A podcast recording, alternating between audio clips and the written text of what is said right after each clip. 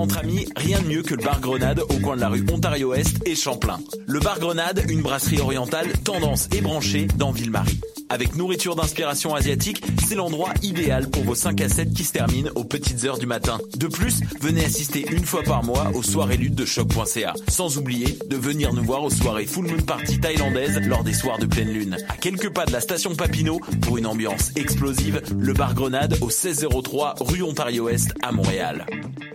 Hey, ta dernière découverte artistique date de 2003. Aïe, tant que ça change. Moi, c'est Morin. On est porte-parole du 21e festival Vue sur la Relève. Découvre avant tout le monde les grands noms de demain. Une programmation originale et audacieuse qui reflète les tendances de l'heure en art de la scène. Du 5 au 16 avril, lâche ton ordinateur et viens voir des shows. 12 dollars pour 2 à 4 spectacles par soir. Présenté par l'Auto-Québec en collaboration avec Québecor. Visite vue sur la relève.com. Vous écoutez Choc pour sortir des ondes.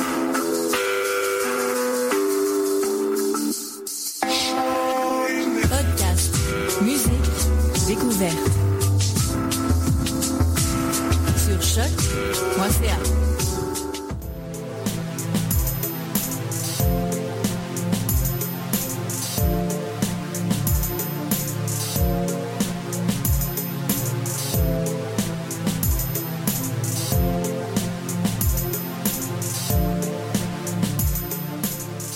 Bonjour chers auditeurs de Choc, ici Félix Deschênes et vous écoutez Le Monde en Marge, une émission dans laquelle on aborde trois sujets internationaux euh, dont on n'a pas suffisamment entendu parler au Québec. Aujourd'hui à l'émission, on se déplace en Afrique après deux semaines consécutives euh, dédiées à des sujets latino-américains. On parle de la très plausible interdiction du niqab sur la place publique en Égypte. On décortique la polémique territoriale qui est toujours très importante au Sahara occidental et on se penche sur les élections controversées en République du Congo.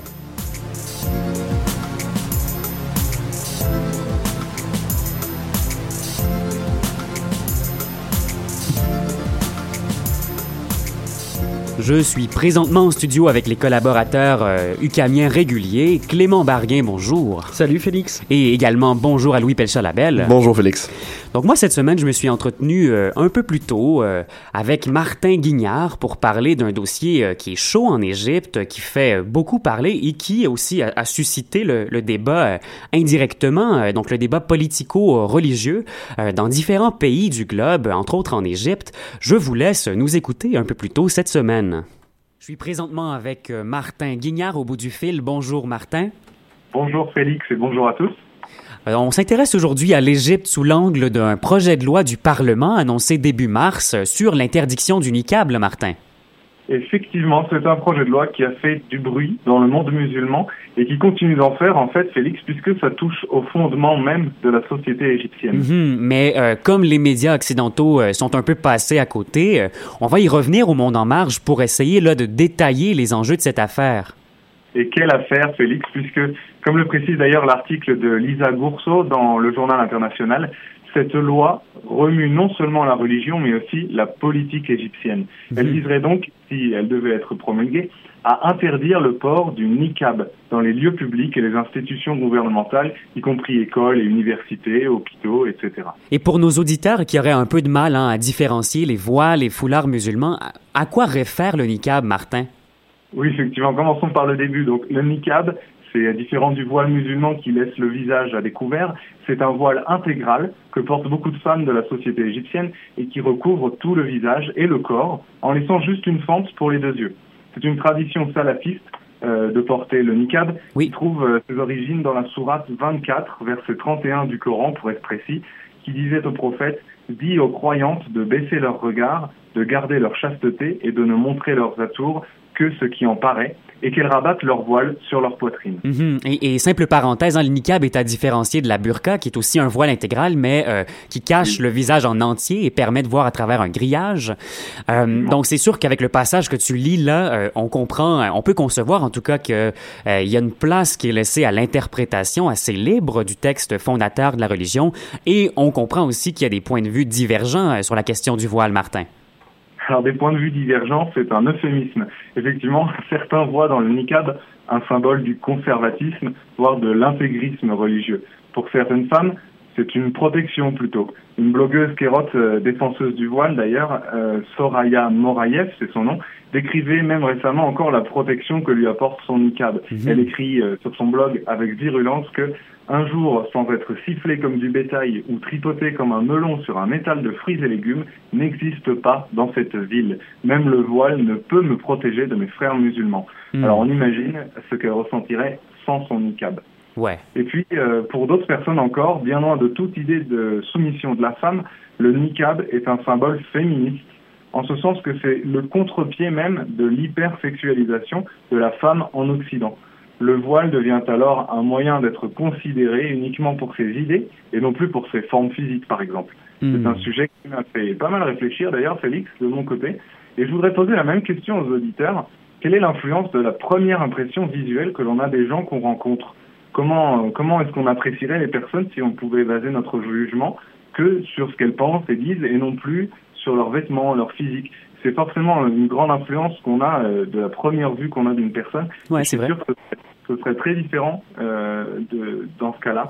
Je comprends ceux qui voient dans le niqab un symbole féministe, en Ouais. tout cas. En tout cas, c'est sûr que ça porte à réflexion. Euh, Il faut pas oublier non plus hein, que certains acteurs pro-féministes euh, ou certaines actrices féministes ben, croient que la considération de la femme, comme tu as dit, pour ses valeurs, ses idées, ça impose pas nécessairement que la femme elle-même change ses comportements ou ses habitudes. Ce serait pas nécessairement un fardeau qui lui incombe à elle, mais plus à la société en général. Ici, on voit une manière, c'est vrai, de détourner. C'était très intéressant. Ça ouvre à la, à- à la réflexion, bien sûr.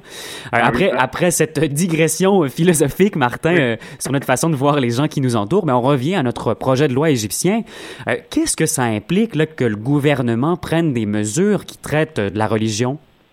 C'est une très bonne question. Alors, il faut savoir déjà que euh, religion et État sont étroitement liés en Égypte. hein. L'islam est la religion officielle de l'État et la Constitution, euh, d'après l'article 2, se base explicitement sur le système législatif de la charia, la loi islamique euh, doctrinale. Ouais.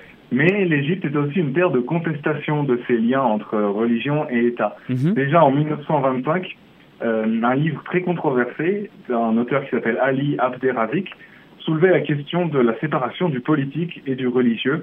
Il rappelait dans son livre qu'Allah est un guide spirituel et non un roi ni un chef d'État et qu'un État islamique, il en parlait déjà à l'époque, n'avait aucune raison d'être.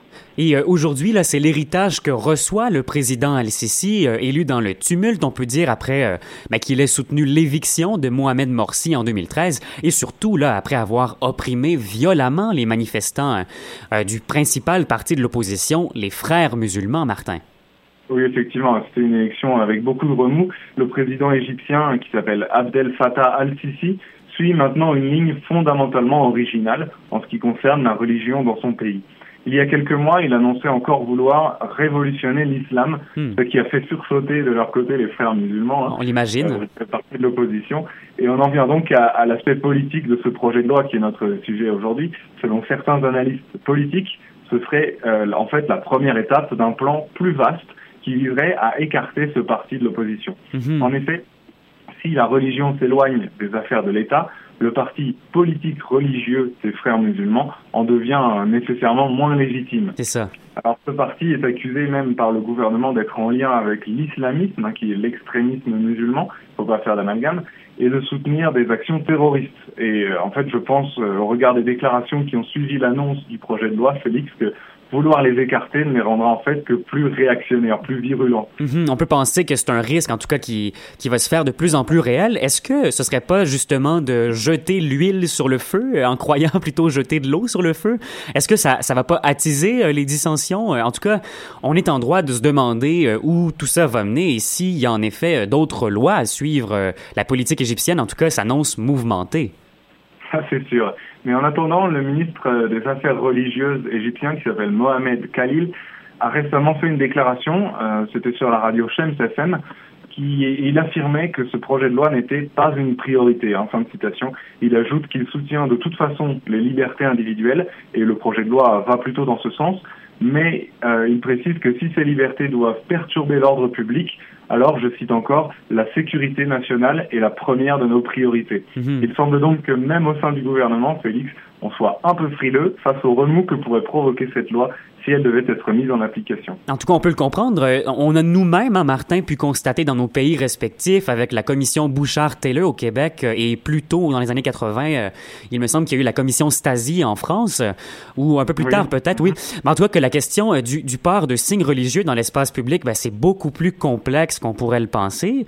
en tout cas, on, on imagine bien là, dans, dans, un pays où la tradition politique implique depuis longtemps une religion d'État comme en Égypte, ben, un projet comme ça, ce serait lourd Ah oui, effectivement. Merci beaucoup, Martin, pour nous avoir parlé de ce sujet un peu euh, occulté par nos médias ici. Mm-hmm. Merci, Félix. Merci à tous. Et j'oserais dire même peut-être bonne baignade hein, sous le soleil de Celaya au Mexique où tu te trouves depuis quelques semaines. si je trouve une piscine, alors oui, ce sera valide. Merci beaucoup et à bientôt. Au plaisir. C'était donc Martin Guignard. Ici, on a tous des moods d'envie euh, en studio à Montréal parce qu'il y a une température qui est encore, si je ne me trompe pas, euh, sous la barre du 0 degré Celsius. Je parlais euh, de, de la commission Stasi en France et j'aurais dû dire que ça s'est, produit, ça, à la fin des années 90 et au début des années 2000. Donc, comme je le disais, un sujet qui est très intéressant dans ce nouveau contexte d'études puisque ben, l'Égypte a une religion Euh, on parlait d'Égypte, on va aller en musique avec un rappeur égyptien qui lui est assez contestataire. Il critique beaucoup les tentatives de fusion entre la musique occidentale et la musique égyptienne. Il dénonce euh, d'ailleurs que l'exportation de la musique de son pays soit un peu formatée selon les goûts d'exotisme de l'Occident. Bref, il plaide pour euh, des initiatives authentiques, donc une scène plus indépendante et aussi abrasive dans le ton. Je vous invite à écouter le rappeur Hussein Sherbini et le morceau Mostawa.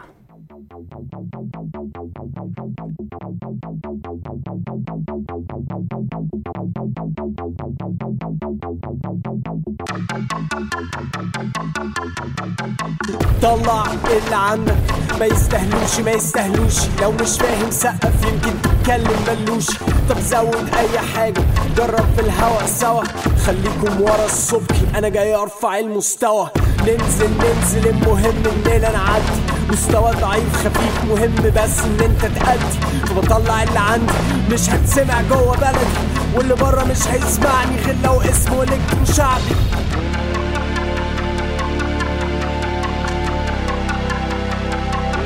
أنا جاي أرفع المستوى.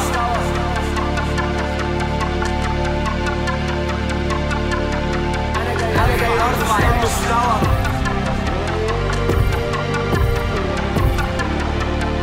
给老子拽了不少啊 ترابيزتك على إزازتك على حجزك على كاشك على فيستك على بابك على وسط تبني خالك. عشر سنين قتيل مش بنام مكشم لدريم لنايلا فام لام بي سي لسي بي سي لاي كوبي كات في أي شركة إعلانات. حد سمع ما سمعش ما يفرقش لسه برضه مكمل مكمل من الحد للحد والحد لما الأرض تنمل. صدقني لو كان فريق الكلام حماتي كنت عملت تراك لحمائي يمشي برضه على كنتاكي مفيش طريق تاني مستغني عن وداني لو في يوم رجعت في كلامي شك نوم خوف انساني مكمل بعد احلامي شوف لك حد تنقل منه شغل تاني محدش واخد باله باله نفس الفكرة تاني محدش فاهم حاجة Ce genre de morceau musical, ça nous rappelle un peu que le monde en marche. Ben, c'est un beau prétexte hein, pour découvrir de la musique du monde. Hussein Sherbini, le, le rappeur abrasif d'Égypte qu'on a pu écouter ici.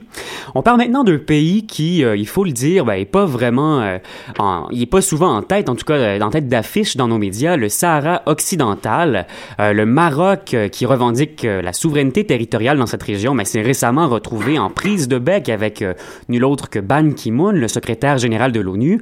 Louis, comment est-ce qu'une chose comme ça, ça peut se produire? Comment est-ce qu'on peut se rendre là avec l'ONU? Ben, justement, Félix, on va se rendre là ensemble parce que ça prend un peu de mise en contexte pour parler d'un pays, comme tu l'as dit, qui est si gentiment, si habilement euh, euh, ignoré par nos médias occidentaux. On n'en parle jamais du Sahara occidental, mais en fait, c'est un, un, un, conflit qui dure depuis maintenant euh, 40 ans.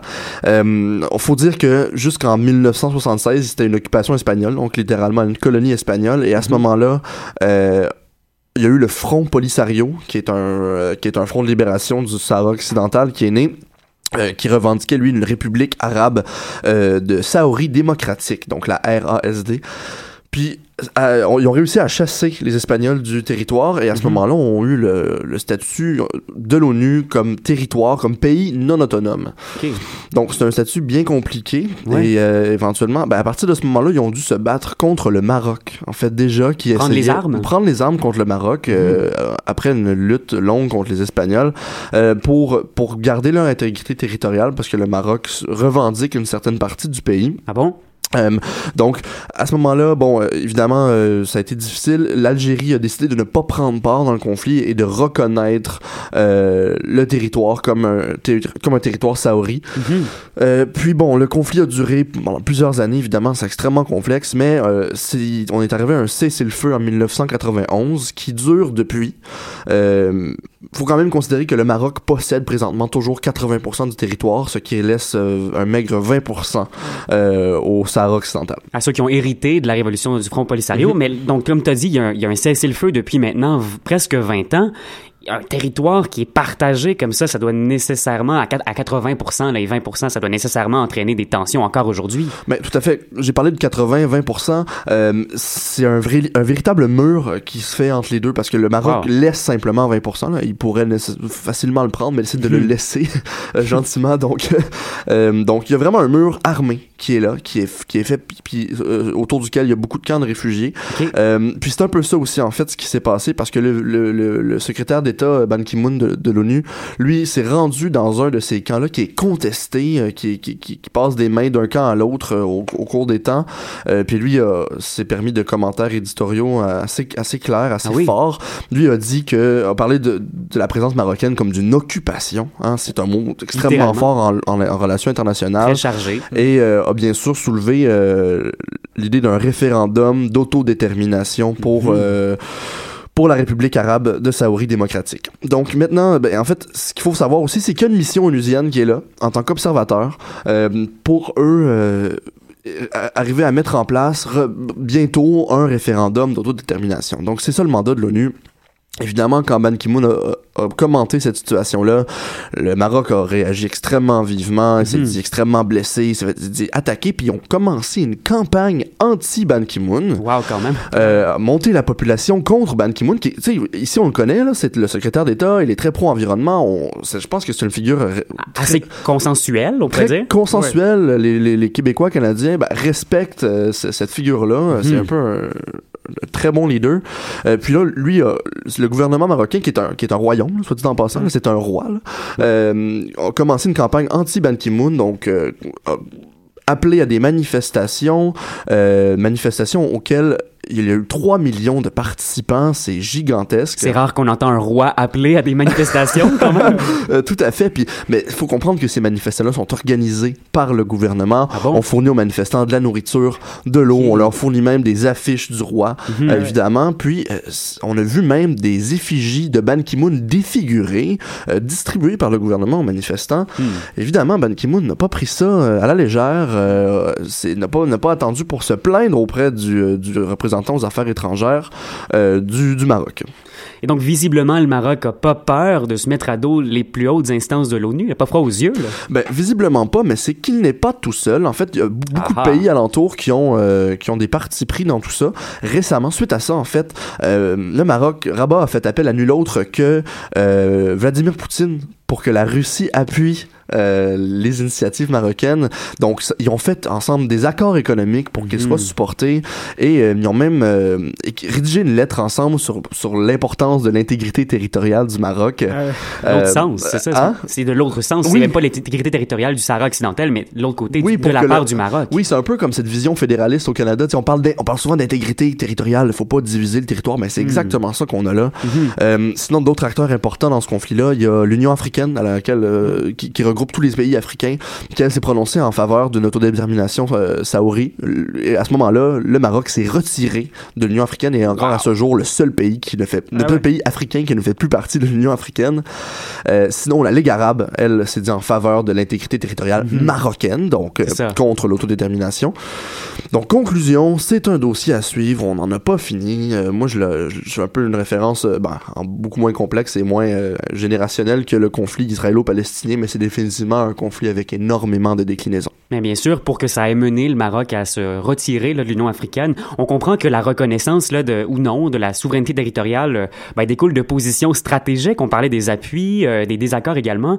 On pense à la Chine aussi euh, Mhm. et aux pays du Golfe. Là, on parlait de la Ligue arabe qui, eux, appuient euh, donc par solidarité souvent avec euh, le, ben, les pays de, de, de, de confession sunnite. Le, Ouais. le Mhm. royaume en est un, mais la Chine, c'est un des partenaires les plus privilégiés et impliqués aussi dans la relance économique entamée depuis euh, les dernières années au Maroc. Donc, euh, c'est pas simplement des amis euh, de cœur, oui. Mhm. Puis en fait, euh, ce qui est intéressant avec la Russie qui prend part dans tout ça, c'est que la Russie a un siège sur le Conseil de sécurité de l'ONU. Exact. Donc quand il va y avoir des votes important. sur cette mission-là onusienne d'encourager un référendum autonome, euh, ben là, la Russie va pouvoir y mettre son veto. Mhm. Un vrai, c'est un vrai bourbier, un sujet très complexe qui s'éternise parce que là, ça fait plusieurs années que ça dure puis qu'on n'en parle pas. Bon, on en a parlé un peu.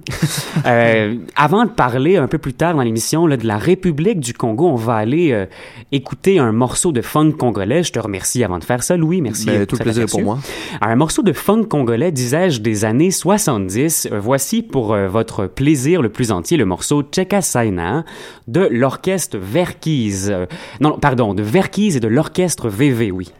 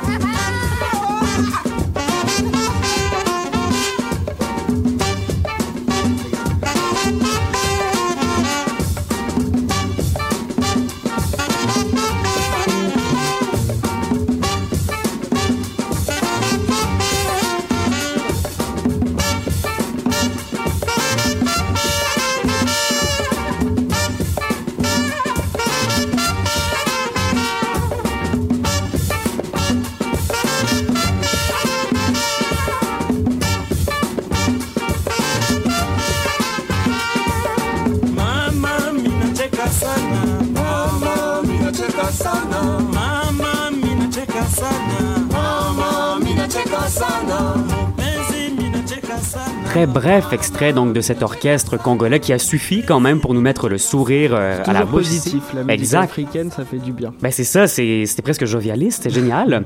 La situation en République du Congo l'est moins. Donc le, Ouais. le Congo Brazzaville, et dont, dont il faut parler, celui qui est à l'ouest de la République démocratique du Congo, ben cette situation elle est inquiétante selon l'Union européenne et selon Washington. La réélection de Denis Sassou Nguesso mobilise la communauté internationale qui semble être impuissante face à ce président qui a été réélu avec 60% des voix dès le premier tour, faut le dire. Donc bien qu'il y ait pratiquement aucune transparence sur le déroulement des élections. Sassou semble être intouchable. Clément, décris-nous un peu comment s'est passé euh, cet exercice de votation au Congo-Brazzaville. Oui, c'était une journée électorale sous très haute tension le dimanche 20 mars. Le président euh, sortant Denis Sassou Nguesso, qui est à la tête du pays depuis 32 ans, euh, il briguait un troisième mandat consécutif et face à lui, il y avait huit candidats euh, d'opposition et parmi ces huit candidats d'opposition, cinq ont dénoncé le déroulement de l'élection. Hmm. Ils affirment qu'il y a eu des votes par anticipation, des bureaux de vote fictifs et des fausses cartes électorales qui ont été distribuées. Puis en plus de ça, le jour du vote, toutes les télécommunications auraient été coupées, Clément? Ouais, c'est ça. Le jour de l'élection et le lendemain, il n'y avait aucune communication, pas de téléphone, pas d'internet, pas Hmm. de SMS. Wow. Alors pour les autorités, il s'agissait de sécurité et de sûreté nationale, mais pour les pour les opposants, il s'agit euh, d'un manque de transparence euh, qui pourrait truquer le résultat. On comprend leur réaction. En tout cas, ça sonne très opaque là, à première écoute. Euh, L'ONU a même décidé, elle, d'intervenir face à cette décision qu'on pourrait qualifier comme autoritaire. Oui, Félix, hein, les Nations Unies ont appelé au calme en demandant aux autorités de garantir un scrutin libre et transparent et en demandant aussi à l'opposition de faire valoir les éventuelles contestations par des voies légales pour garantir la tenue du scrutin dans une atmosphère apaisée et exempte de toute violence. Il faut dire aussi hein, qu'au Congo-Brazzaville, ben, c'est la Commission nationale électorale indépendante, la CNEI, qui est chargée de publier les résultats. Mais là, il y a cinq candidats du pacte anti-Sissou qui ont voulu voulu créer une alternative à cette commission. C'est ça, Félix. Ils ont créé une commission technique parallèle pour surveiller le scrutin. L'opposition voulait photographier à l'aide de téléphones portables les procès-verbaux pour compiler ses propres résultats et pouvoir les comparer à ceux qui ont été euh, publiés au niveau national. Mhm. Mais avec euh, la coupure de toutes les télécommunications, on comprend euh, qu'ils ont eu beaucoup de mal à le faire. Difficile à le faire, exactement. Il y a très peu de transparence et, et ça, c'est pas nouveau puisque ben, il y aurait eu une tradition d'opacité chez M. Qui est à la tête du Congo depuis 1979, Clément. Ouais, de 79 à 92, il était euh, président sous le régime du parti unique et euh, Sassou Nguesso est revenu au pouvoir par les armes en 97 avant d'être réélu en 2002 puis en 2009 lors Mhm. d'élections toujours très contestées par l'opposition. Et si cette fois-ci, euh, sa candidature, elle a été rendue possible, c'est parce qu'il y a eu un changement dans la Constitution pour qu'il puisse là se représenter une autre fois. Oui, c'est ça, c'est euh, la nouvelle loi fondamentale qui est entrée en vigueur en novembre après euh, son adoption par référendum, entre guillemets, on ne sait pas vraiment ce que ça signifie là-bas. Oui. Et euh, dans la nouvelle loi, il n'est plus question d'âge maximal pour se représenter et tout a été fait pour que Sassou puisse briguer un troisième mandat. Alors euh, de nombreuses ONG ont, que- ont contesté ce changement de constitution, mais la loi est quand même passée. L'opposition a qualifié de coup d'État constitutionnel le projet de changement de constitution et euh, elle avait appelé à boycotter le référendum dont elle a rejeté les résultats. Mhm. Mais tout ça, ça n'a pas suffi à faire barrage et cette loi est quand même passée. C'est un changement constitutionnel sur mesure, taillé sur Ouais, mesure en toute parfait pièce. pour Sassou. Et face à ce manque flagrant de démocratie, ben, est-ce que la communauté internationale, elle est intervenue, elle? Alors, euh, l'Union européenne a renoncé à, missionner euh, des observateurs électoraux, euh, car pour elle, les conditions pour un scrutin transparent et démocratique n'étaient pas réunies. Et euh, de son côté, l'Union africaine n'a pas eu de réticence. Elle a demandé au gouvernement d'organiser des élections euh, démocratiques, transparentes, dans un climat apaisé. Et Sassou a été réélu, comme tu le disais, avec 60% des voix dès le premier tour. Et euh, c'est une réélection très critiquée par la communauté internationale qui ne peut pas tellement intervenir euh, pour ne pas euh, euh, menacer la souveraineté nationale. Exact. Et du coup, c'est une position assez délicate et c'est un peu bloqué pour Sinon, ça pourrait être considéré comme de l'ingérence. C'est ça. Et depuis là, les élections contestées, la situation, on le comprend, elle est extrêmement tendue en République du Congo. Oui, Félix, en fin de semaine dernière, la région du Poul était plongée dans un climat de guerre civile. Selon Hmm. les autorités, des assaillants ont attaqué des postes de gendarmerie et ont oc- occupé la mairie euh, pour contester les résultats des élections présidentielles. Et de nombreux bombardements ont, ont plongé cette région euh, du Congo-Brazzaville dans le chaos. Les forces gouvernementales qui, elles, ont arrêté des dizaines de personnes. C'est ça, des dizaines d'opposants politiques euh, qui ont été arrêtés et on ne sait pas quel sera leur sort parce que la torture est monnaie courante dans le pays et de nombreux organismes de défense des droits humains ont tiré la sonnette d'alarme. Les Mhm. États-Unis ont critiqué le gouvernement mais rien n'y fait. Sassou semble avoir les pleins pouvoirs. Donc le gouvernement de Sassou n'a pas fait la sourde oreille comme on voit des fois. Il a même, il a quand même là, réagi euh, face aux critiques de la communauté internationale. Il s'est placé, il s'est positionné. Oui, il n'y a pas d'arrestation sans qu'il y ait un lien avec la sûreté de l'État, il n'y a pas d'interpellation politique. Ça, c'est la réponse euh, que le porte-parole du gouvernement congolais, Thierry Mungala, a donnée à l'AFP. Mais là, pour plusieurs observateurs, ben, ces attaques dans la région du pôle pourraient être menées délibérément par le gouvernement pour faire une diversion. C'est ça, Félix. hein. Comme l'indique RFI, c'est le discours du président de la plateforme d'opposition IDC Frocade, Charles Zachary Boao, qui lui voit dans ces bombardements dans le pool une tentative de détourner l'attention de l'opinion pour que Denis Sassou Nguesso soit conforté dans ses fonctions. Donc de quoi alimenter euh, les thèses conspirationnistes? Par contre, on a déjà observé des tactiques de ce genre-là euh, plus souvent qu'on l'aurait pensé dans des élections euh, des pays environnants. Au Tchad, euh, c'est des jours d'élection en fin de semaine et là il y a eu des critiques de l'opposition qui étaient identiques. Là encore, les autorités avaient brouillé les, les signaux internet et téléphoniques aussi là. En fait, moi, ce que je trouve vraiment intéressant, c'est que c'est une tragédie démocratique Ouais. qu'on n'entend pas du tout parler. Euh, puis, euh, j'ai j'ai eu des, des, des gens que je connaissais qui ont vécu euh, au Congo-Brazzaville. Puis, euh, c'est drôle parce qu'il y, a- il y a des quartiers d'occidentaux blancs. Euh, Puis, puis la ra- une des raisons pour qu'on n'en parle pas, c'est quand il y a des guerres civiles, comme tu parles des contextes de guerre civile, ces quartiers-là sont intouchés. 100% ça. intouchés par ça. On les laisse complètement Ouais, tranquilles. ouais, et puis il y en a plein d'observateurs hein, qui parlent de génocide dans certaines régions, des régions qui sont complètement oubliées, des zones de non-droit où euh, le gouvernement euh, Mhm. mène Mhm. sa politique comme il le veut. Des sociétés parallèles en vase clos, deux poids, deux mesures, c'est vraiment Mhm. ça. Je pense Ouais. que c'est une des, des- un des exemples les plus clairs qu'on pourrait voir. Ben, c'est ici qu'on s'arrête euh, pour aujourd'hui. Je remercie Martin Guignard au Mexique. Euh, J'envoie la main à mes collègues à l'UCAM. Merci Clément. Merci Félix. Et merci à Louis. Je t'en prie Félix. Vous écoutiez donc Le Monde en marge sur les ondes de choc.ca. Ici Félix Deschênes et on se retrouve la semaine prochaine.